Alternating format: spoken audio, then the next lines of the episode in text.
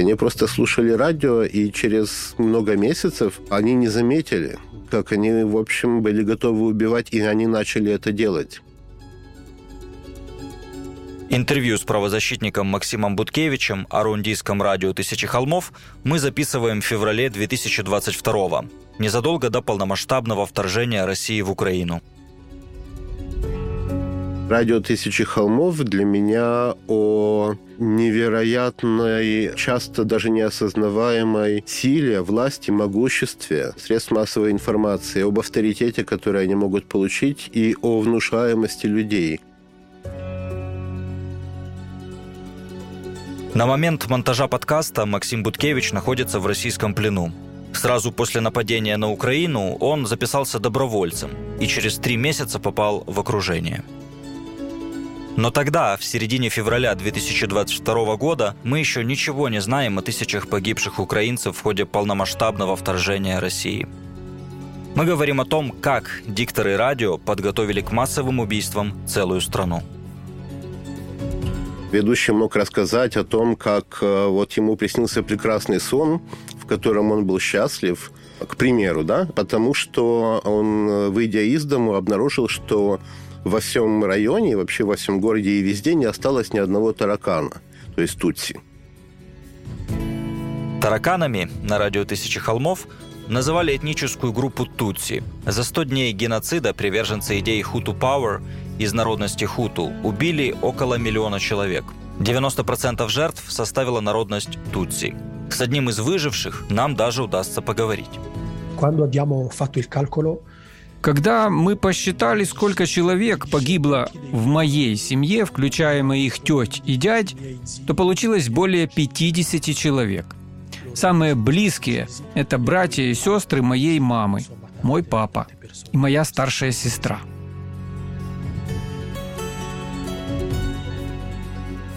Меня зовут Евгений Саватеев. Это первый эпизод подкаста об истории пропаганды «Диктор зло».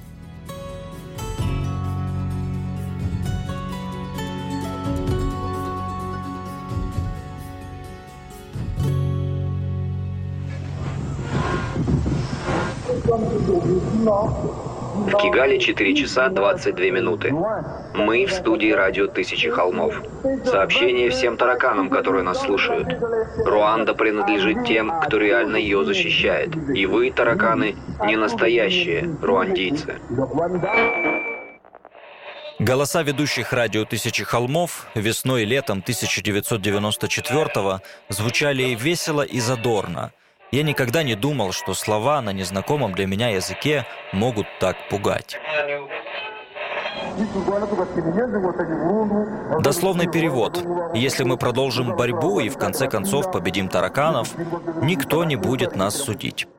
Для миллиона руандийцев, представителей народности Тутси, эти бодро произнесенные перед микрофоном слова оказались приговором. Это было такое веселое, активное геноцидное радио.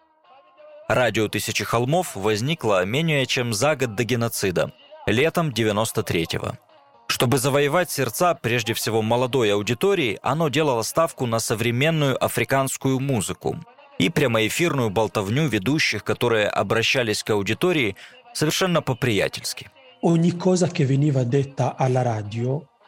Все, что говорили по радио, воспринималось как правда.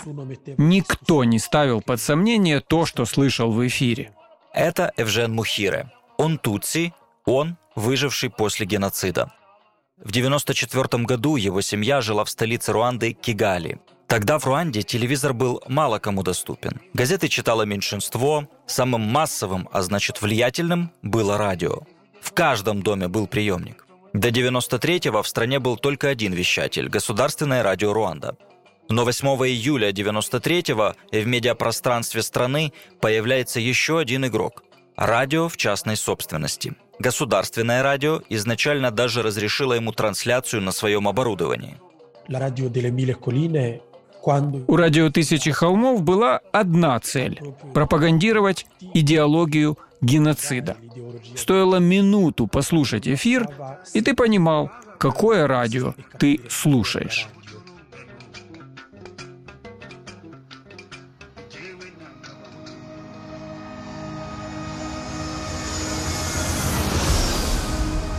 Шестого апреля 1994-го в авиакатастрофе погиб президент страны Жувеналь Хабьяримана, который правил Руандой 21 год. Он был хуту. Я помню, что самолет был сбит около восьми вечера, и страна узнала об этой трагической новости. На государственном радио Руанда срочно изменили сетку вещания и включили классическую музыку в знак траура. И если из радиоприемника семьи Евжена Мухира звучит траурная музыка, то его соседи слушают другие голоса. Радио «Тысячи холмов». Следующие сто дней станут, возможно, самыми кровавыми в истории человечества.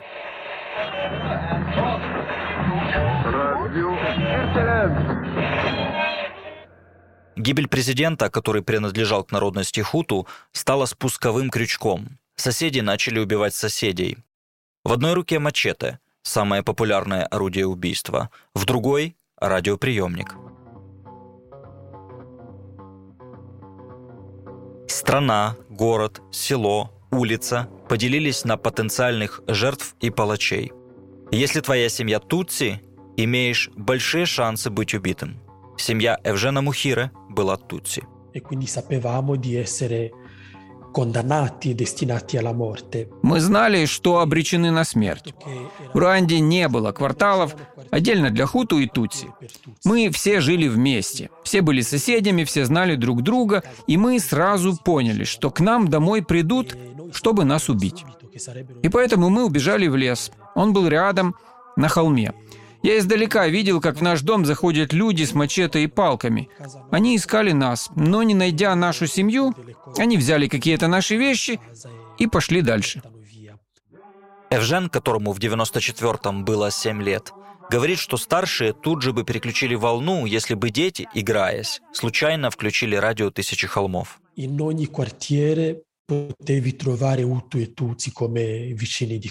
В каждом квартале страны были хуту и тутси. Это было нормально. Жить на одних и тех же холмах и улицах. И в каждом квартале были как убитые, так и палачи. Среди наших соседей жертв было немного, потому что большинство были хуту. Вообще в Руанде хуту составляли около 80%, а тутси — 15% населения. В моем квартале было мало убитых и много палачей. Когда мы посчитали, сколько человек погибло в моей семье, включая моих теть и дядь, то получилось более 50 человек. Самые близкие – это братья и сестры моей мамы, мой папа и моя старшая сестра.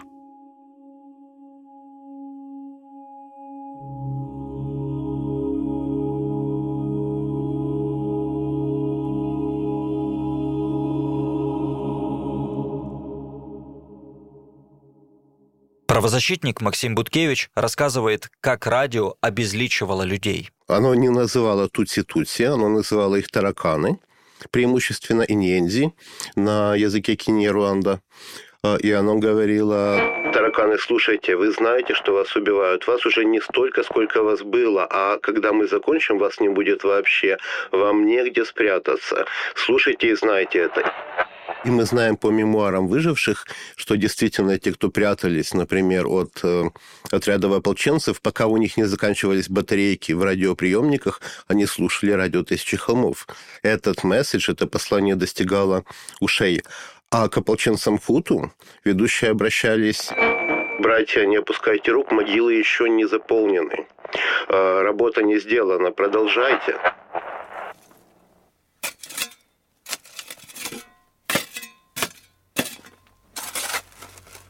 Тела убитых на обочинах дорог, братские могилы и многочисленные похороны. Фотожурналистка Виктория Ивлева прилетает в Руанду в июле 1994 года на излете геноцида Тутси и видит эти картины.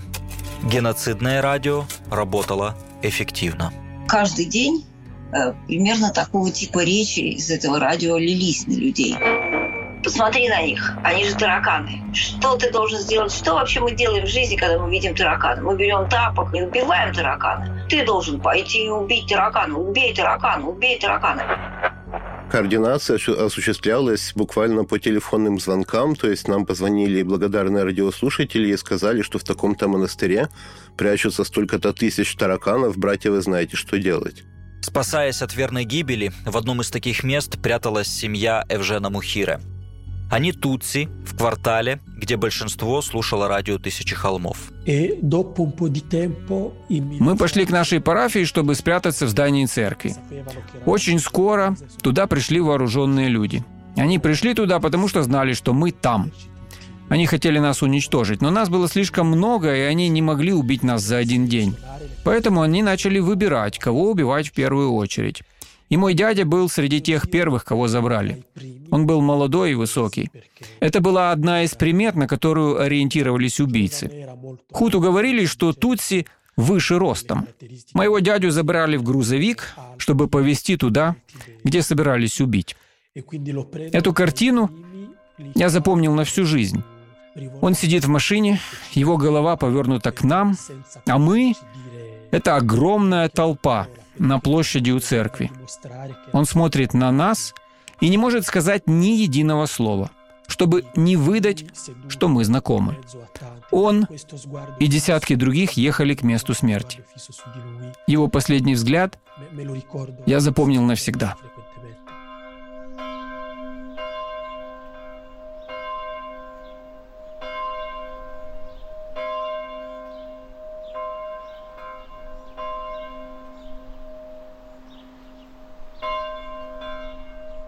Эвжен Мухира сейчас католический священник, служит в Италии. Он вспоминает о событиях тех дней. Особенно момент, когда, как он признается, сам побывал на своих собственных похоронах. Вооруженные люди появлялись снова. Когда они приходили в первый раз, то требовали от настоятеля церкви, чтобы он открыл двери и пустил туда вооруженных людей. Но он отказался. Говорил, что у него нет ключей, что открыть двери он не может. Он был поляком из конгрегации Винченцо Полотти, и позже его признали праведником. Но потом вооруженные люди все же выломали двери церкви и зашли внутрь. В храме нас было очень много. Мы поняли, что это конец. Взрослые начали петь песню, которую поют в Руанде на похоронах. Там есть такая строка. «Мы были созданы, чтобы уйти на небо, там мы будем жить вечно в радости.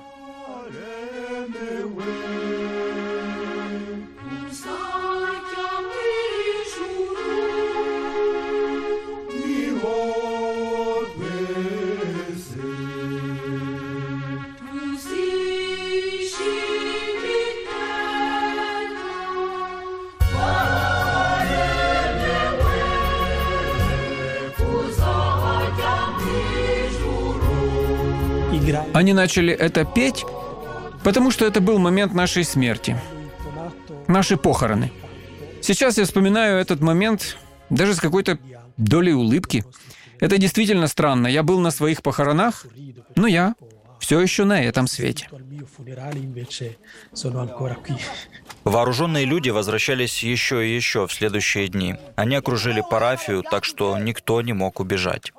Они возвращались, когда хотели, брали нескольких человек и шли убивать. Так продолжалось до того момента, пока не пришла армия Тутси и, остановив геноцид, спасла людей.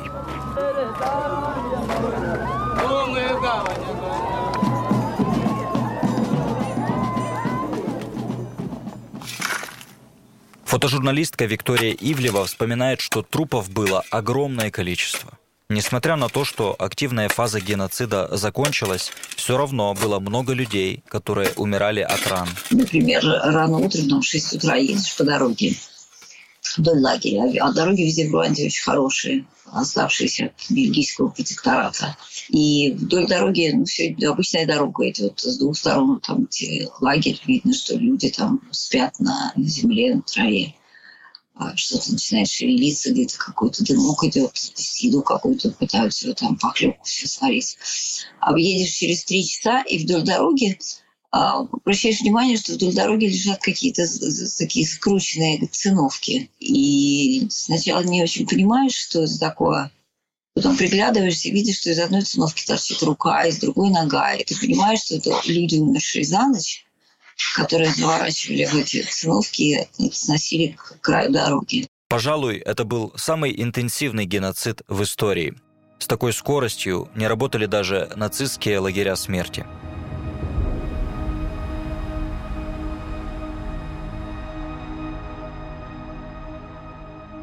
Но как так получилось, что страна тысячи холмов за 100 дней превратилась в страну тысяч братских могил? Ведь хуту и тутси жили по соседству веками. Кто и когда все это придумал? Задаю этот вопрос Максиму Буткевичу. Бельгийским колонизаторам было интересно, кто же из местного населения ближе к венцу человеческой эволюции, к белому человеку. Они пытались понять, кто из народностей, поэтому они методично исследовали, у кого кожа светлее, а, кто больше похож по строению тела. Они решили, что тутси ближе. И были введены стереотипы, что тутси выше, они более тонкокостные, они более светлокожие, ну, такие как бы чуть более европеоидные, чем хуту. Это, конечно, во многом или, или, или совсем, или в, в большинстве э, стереотип, не отвечающий действительности, потому что и Тутси, и Хуту э, жили э, и живут в Руанде э, многие века, и смешение, заключение браков э, – это обычное дело. Более того, это даже не совсем народности в нашем понимании вот э, европейском этническом. Считалось, что тутси больше скотоводы, а хуту больше земледельцы. Э, это смешение всего. Ну да, эти стереотипы были закреплены бельгийцами, так же, как и именно Бельгия ввела систему удостоверения личности. В Руанде паспортов, где было то, что в Советском Союзе называлось пятая графа. Там указывалась этническая принадлежность. Поэтому, когда начался геноцид, ополченцам в большинстве регионов, ополченцам Хуту, осталось только поставить блокпосты и проверять у всех, кто ехали по дороге, паспорта. Те, у кого было написано Тутси, просто отводились в сторону и убивались. Но это уже финальная стадия трагедии. Вернемся на несколько лет назад. 1990 год. В пропагандистской газете «Кангура» выходит текст «10 заповедей Хуту». Политика дегуманизации начиналась с читающих, грамотных слоев населения, говорит Максим Буткевич. До геноцида 4 года. Там нет ни одного призыва, прямого призыва к физическому насилию. Но там все, что э, надо для подготовки геноцида. Речь идет о том, что с Тутси нельзя иметь никаких дел. С ними нельзя вести бизнес. Их нельзя брать на работу на важные должности в госаппарате. Э, нельзя с ними дружить, нельзя заключать брак, нельзя брать женщину тутси в любовницы. Там все очень откровенно так, да, напрямую. Нельзя брать их на работу. И объясняется, какие тутси. Тутси лживые, они продажные, они думают только о себе, они предатели. Мы лучше. И мы, в смысле хуту, это то, как писали авторы текста, мы морально лучше, да и физически мы покрасивее, но тутси, они хитрее, и они коварнее. И если не мы их, то они нас. Когда судили участников и организаторов геноцида, те в свое оправдание говорили, что в истории Руанды хуту подвергались дискриминации со стороны тутси. Поэтому геноцид – это как бы месть за столетия угнетений. Руанда стала независимым государством в 1962 году. Впервые власть получают представители народности хуту. Против Тутси начались преследования. Они массово бегут из страны. В 1973 году президентом избирают Хуту Жувеналя Хабьяриману, который будет авторитарно править Руандой следующие два десятилетия. Многие тутси покинут страну и организуют Руандийский патриотический фронт, чтобы захватить власть. В 1990-м Руандийский патриотический фронт вторгнется в страну и возьмет под контроль ее север начнется гражданская война. С одной стороны, повстанцы Тутси из Руандийского фронта во главе с Полем Кагаме, нынешним президентом, с другой – правительственная армия и другие вооруженные формирования хуту. Когда после трех лет кровопролитной войны стороны подписывают мирное соглашение, это нравится не всем во власти.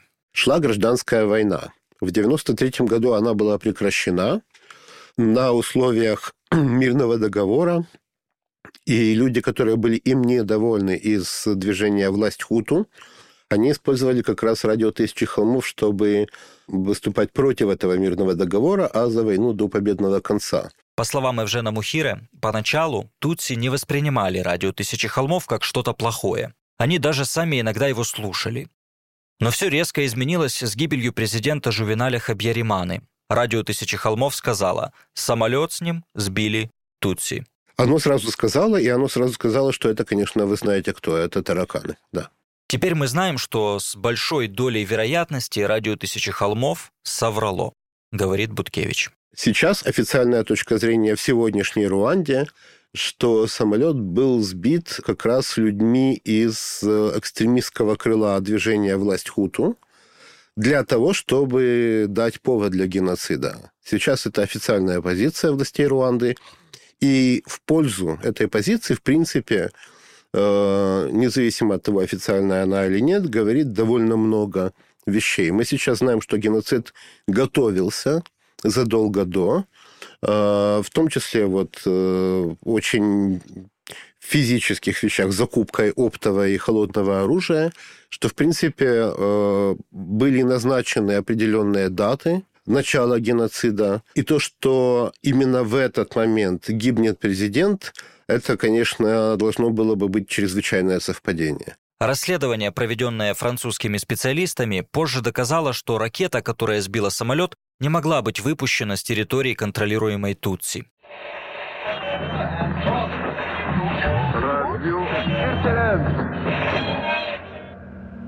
Страна покрывается тысячами блокпостов. Радио «Тысячи холмов» переходит в режим работы геноцидного радио.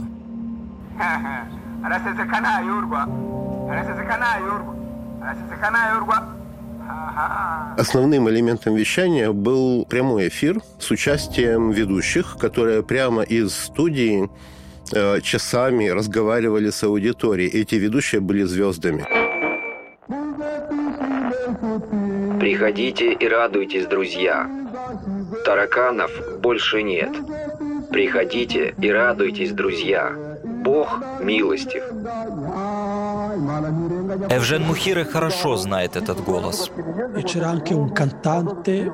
Он был одним из самых популярных ведущих, он был певцом. Его псевдоним Кантано. Его песни вдохновляли людей. Сначала на убийство, а потом на празднование убийства. Кантано – это 30% эфирного времени геноцидного радио. Он общался с аудиторией тоном приятеля в баре. Вот одно из его обращений к Хуту, участникам бойни. Ага. Та штука, которую вы мне дали покурить, она плохо на меня повлияла. Я три раза затянулся. Сильная вещь. Я даже, кажется, стал храбрее. Так что хорошо охраняйте ваш окоп, чтобы ни один таракан в него не пролез. Курите ваше снадобье и покажите им, что такое ад. После геноцида Кантано был объявлен в розыск. Но до суда он не дожил. Кантано умер от СПИДа в начале 2000-х.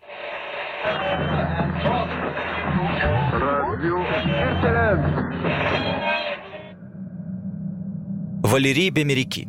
Единственная женщина-ведущая мужчины, которые, если речь шла о решении вопроса Тутси, то есть о призывах к геноциду, уже в начале геноцида и в процессе выступали за, например, использование огнестрельного оружия в первую очередь.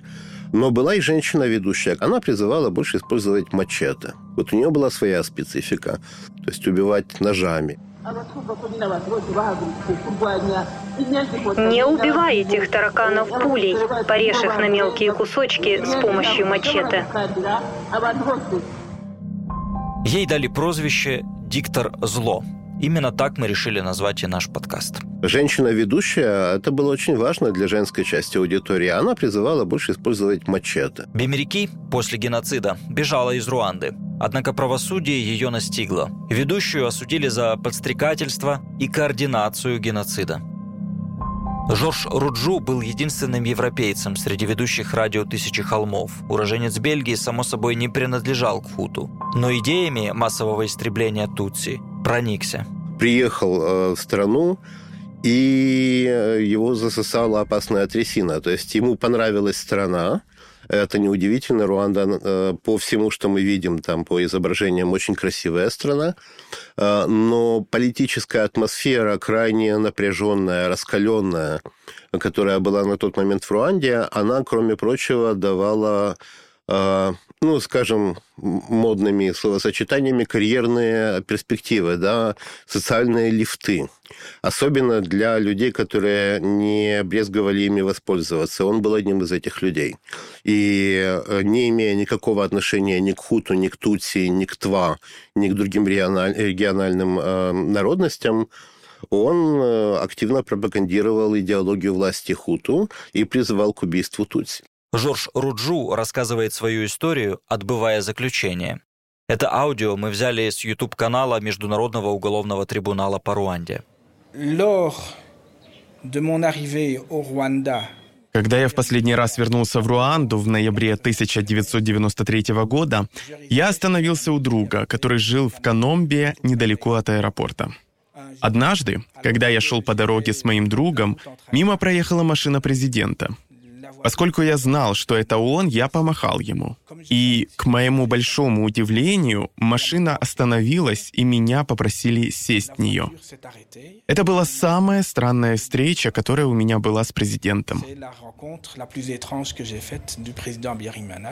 Жоржу Руджу выпала честь объявить о смерти президента Жувеналя Хабьериманы. Он не владел языком Киньяруанда и вел эфир на французском. На суде Руджу рассказал, как работало геноцидное радио. RTLM называла имена и адреса номера автомобилей и призывала применить методы безопасности. Радио призывало проверить, работать и идентифицировать. Это всегда было смертным приговором для тех, кого идентифицировали. Ведущие радио не говорили слово «убить».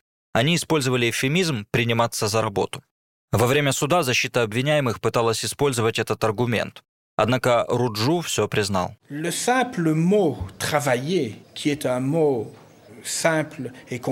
Слова «принимайтесь за работу», которые просты для понимания, означали нечто другое для руандийцев. Когда кто-то говорил «принимайтесь за работу», а кто-то слышит этот призыв, он понимает, что это значит «убивайте Тутси». Суды над Джорджем Руджу и другими ведущими радио «Тысячи холмов» свидетельствовали о том, что люди, которые не брали в руки мачете и не убивали других, точно так же были ответственны за геноцид, как и непосредственные палачи и организаторы. В один из моментов суда над Джорджем Руджу его адвокат просит освободить его от тюремного заключения, говоря о том, что подзащитный признает вину. Прокурор Карло Дель Понте не выдерживает. Это геноцид. Мы говорим не о яйцах, которые надо разбить, чтобы приготовить омлет. Не о линии поведения и моральной ответственности, не об уроках смирения. Мы говорим о геноциде, а геноцид значит лишение свободы. Жорж Руджу получил 12 лет. В Руанде сочли этот приговор слишком мягким. Он вышел на свободу досрочно в 2009 году. Я подтверждаю, что это был геноцид, и, к сожалению, я принимал в нем участие.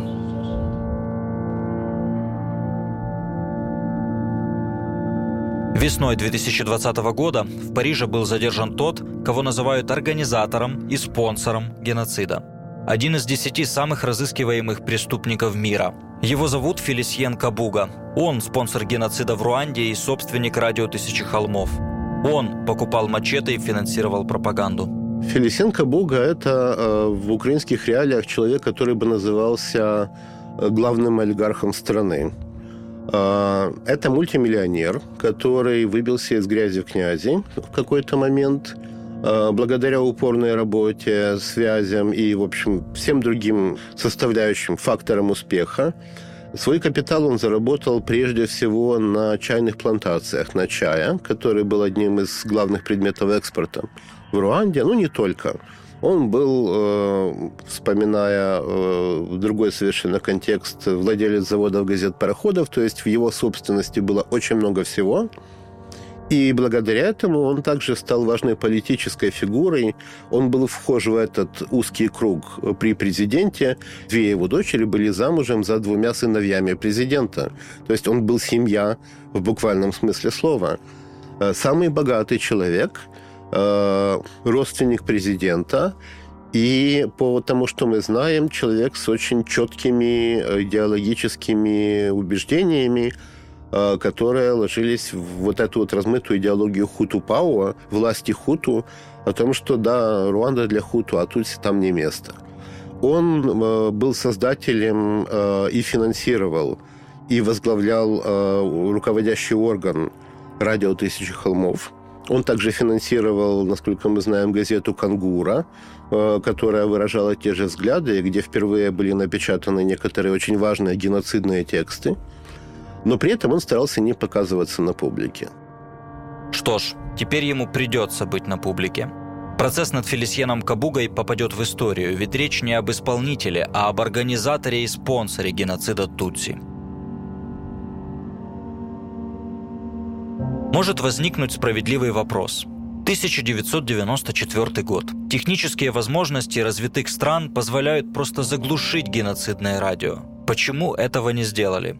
Вот как это понимает Максим Буткевич. Командующий международным миротворческим контингентом в Руанде э, Далер он обратился в какой-то момент уже во время геноцида к Соединенным Штатам. Это единственное государство, которое имело технические возможности для подобного шага, с просьбой прекратить вещание радио «Тысячи холмов» либо путем э, заглушения сигнала, либо, в конце концов, путем нанесения бомбового удара по радиостанции.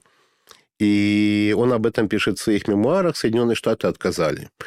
Э, потому что, во-первых, Э, напомню, это 94 год. Э, Соединенные Штаты сказали, что это вмешательство внутренние дела.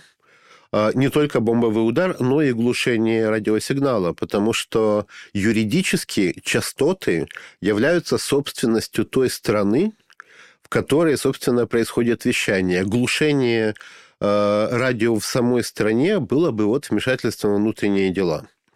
Но был второй не менее важный, наверное, аргумент – Э, было сказано, что это слишком дорого. Чтобы глушить сигнал, надо было привлекать э, авиацию, которая бы постоянно баражировала над э, вот, э, вышками, да, над источником сигнала э, и глушила с определенной высоты постоянно. Ответили, что это слишком дорого, оно того не стоит. Для руандийцев в начале 90-х все, что было сказано по радио, истина. Радио было не просто медиа. Поскольку не было телефонов, то по радио, например, узнавали о смерти родственников. Позже, во время судов над ведущими радио «Тысячи холмов», обвинение говорило, что радио для руандийцев – это как Библия. Se io mi metto alla radio e dico che i Tutsi sono scarafaggi, Были люди, например, в селах, которые никогда не пользовались критическим мышлением и верили в то, что им говорили. Например, что тутси — это тараканы. Например, был реальный человек из одного реального села, который услышал где-то, что тутси — это тараканы, что они плохие, и их нужно убивать. И что если мы их не убьем, то они убьют нас, хуту. И вот он сделал ловушки из кусками хлеба, чтобы заманить туда настоящих тараканов. Их набежала целая куча. Человек собрал их в мешок, позвал солдат и говорит, вот я собрал тараканов. Теперь вы должны их убить. Он реально верил, что тутси тараканы. И отдал мешок солдатам.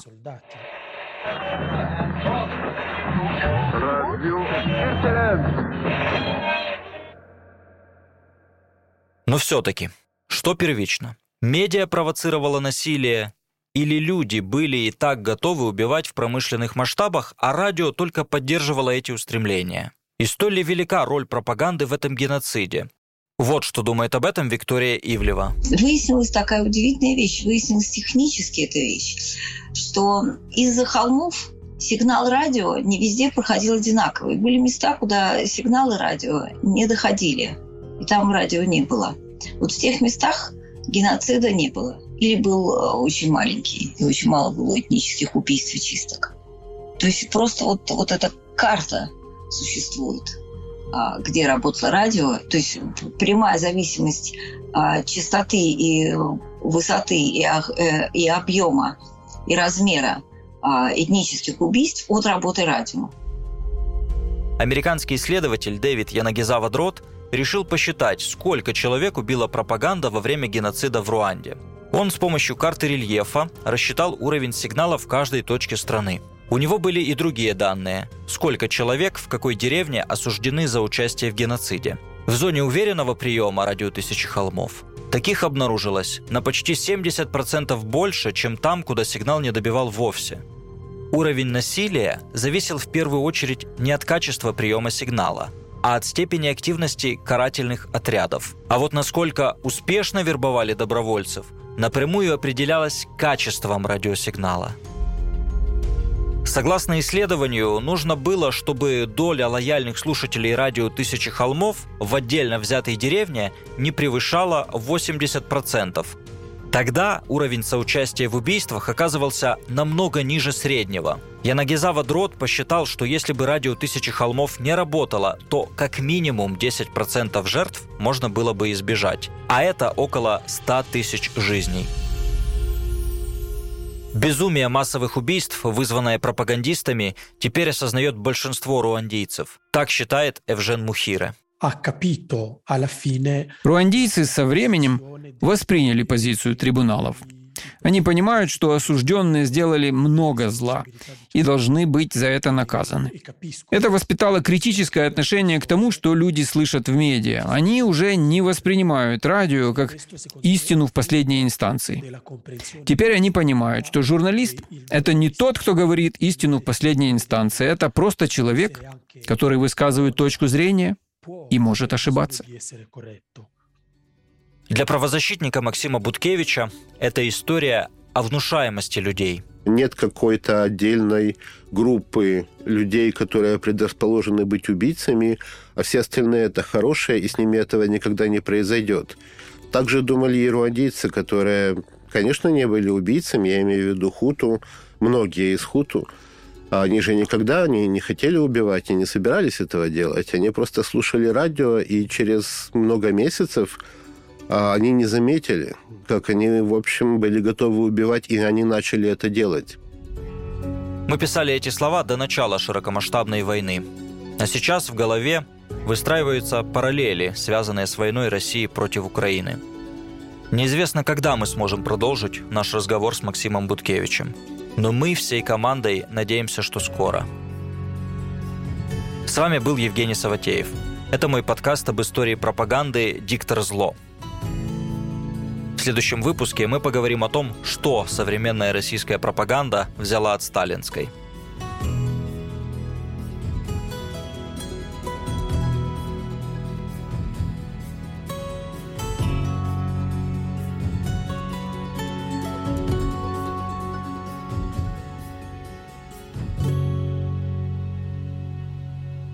Этот подкаст создан при содействии Фонда поддержки креативного контента.